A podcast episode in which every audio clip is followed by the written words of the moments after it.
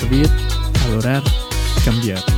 Esto es lo que es Atrévete, un espacio en donde descubrimos quiénes somos en él, para ir y avanzar por más. Atrévete.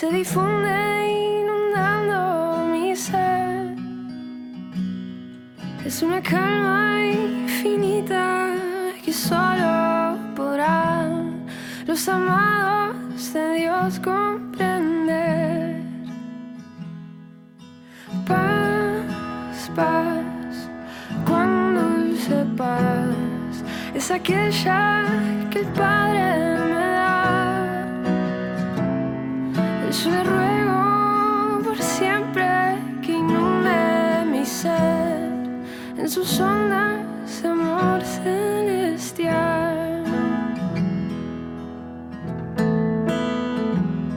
Qué tesoro yo tengo en la paz que me dio y en el fondo de mi alma de estar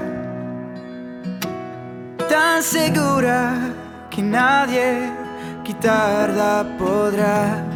Mientras mire los años pasar. Paz, paz, cuando sepas es aquella que el Padre me da. Yo le ruego por siempre que inunde mi ser en sus ondas de amor celestial.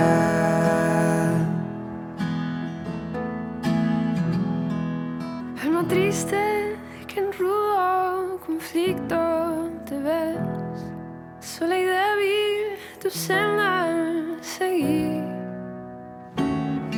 Y es de Cristo tu amigo fiel siempre es y su paz tú recibir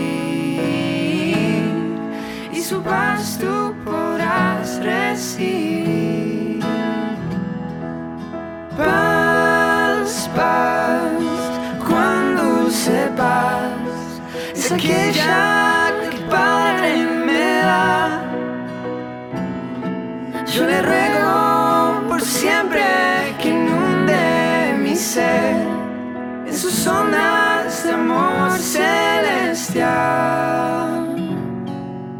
sus ondas de amor celestial.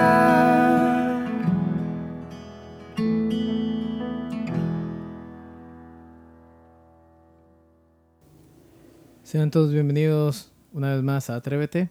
Eh, este nuevo episodio tiene algo que ver mucho con, con la paz que cada uno de nosotros podemos experimentar. Es la paz lo que nosotros anhelamos. Llega eh, cada día un punto en nuestras vidas que, que anhelamos esto, que queremos paz, queremos tranquilidad, queremos disfrutar realmente de lo que Dios eh, ha tenido preparado y aún tiene preparado para cada uno de nosotros. Una de las, de las, de las cuestiones o diferencias que hay entre la paz del hombre con la paz del Señor es eh, algo grande. Primero, basándonos en que lo primero, la, paz que nos puede dar el mundo es una paz temporal. La paz que nos puede dar el Señor es una paz eterna, pero agregando esto es una paz que agrega alegría infinita, alegría eterna, eh, salud en el aspecto eh, infinito, ¿sí? Y, básicamente tener la tranquilidad de que todo va a estar bien. Una, de las cosas que nosotros debemos poner muy en claro es que Dios es completamente distinto, o las cosas o el ambiente del Señor es algo completamente distinto al ambiente humano. El ambiente humano es un ambiente temporal, es un ambiente inclusive imperfecto, pero el ambiente de Dios, en, la, dimensión del Señor, las cosas son completamente distintas. Primero que son perfectas. Segundo, que son eh, llenas de santidad. ¿Qué quiere decir? Que no hay pecado en ellos, no hay malas intenciones, no hay eh, algo escondido que pueda dañarnos. Más bien es algo que, que siempre va a, va a ir en beneficio del ser humano. Y una, y una de las cosas es que la paz eh, es la destrucción total del caos. Muchas veces eh, anhelamos eso. Vivimos en un mundo caótico, vivimos en un mundo donde constantemente nos estamos de un lado para el otro porque queremos cumplir ciertas cosas y a veces llega el estrés o lleva a, veces cuestiones muy o circunstancias muy conflictivas en nuestra vida. Y cuando pasa eso, lo único que anhelamos es tal vez llegar al final del día y podernos dormir, poder descansar y por unos, unas cuantas horas tener tranquilidad. Sabes que la paz realmente es esto, es, eh, es la destrucción del caos, es completamente distinto de todo eso. Es la confusión, eh, a, la, destrucción del caos, la confusión, a la ansiedad, a, a tantas cosas que a veces nos, nos, nos causan angustia, incluyendo el desorden. Sabes que un texto muy conocido, y creo que tú, la, lo sabes, si no lo has escuchado, te lo menciono, es lo que eh, el Señor Jesús dijo en Juan capítulo 14, 27. Él dijo, mi paz os dejo, mi paz os doy, yo no la doy como el mundo la da.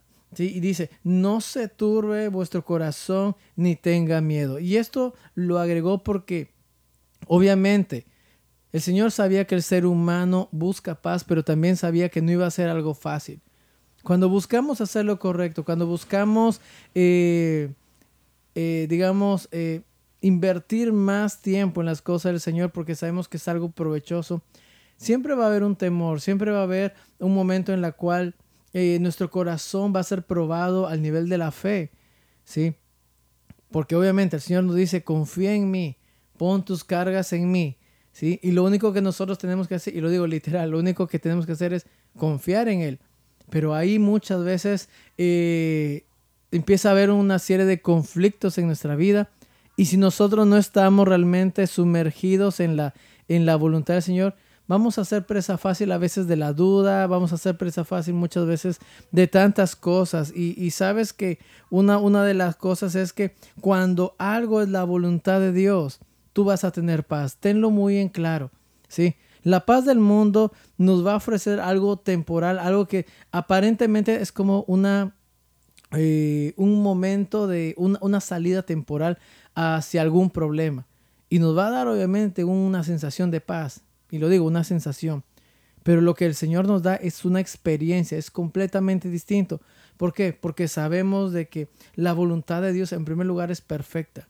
Y cuando tú haces lo que es correcto, tú vas a tener tranquilidad. Cuando tú sabes que no hay nada detrás de, todo, que eres una persona completamente transparente, tú te sientes segura porque sabes que no va a haber nada que te va a acusar.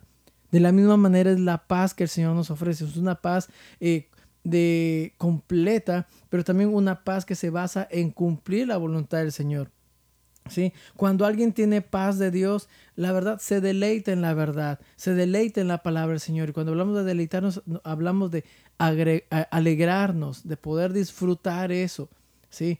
Y yo creo que cuántos, yo hiciera una pregunta, ¿cuántos queremos buscar esa paz verídica? ¿Cuántos realmente queremos decir, Quiero disfrutar de lo que el Señor tú me das. Quiero disfrutar de mi trabajo. Quiero disfrutar de mi tiempo libre. Quiero disfrutar de mi familia. Quiero disfrutar de mí mismo y de mis capacidades, sabiendo de que todo lo que hago eh, lo hago de una manera íntegra.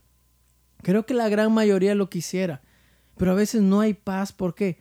Porque en el mundo la paz aparente que nosotros buscamos siempre va camuflada de otras cosas y que muchas veces van en contra de nuestras convicciones, van en contra inclusive de lo que es honesto, de lo que es puro.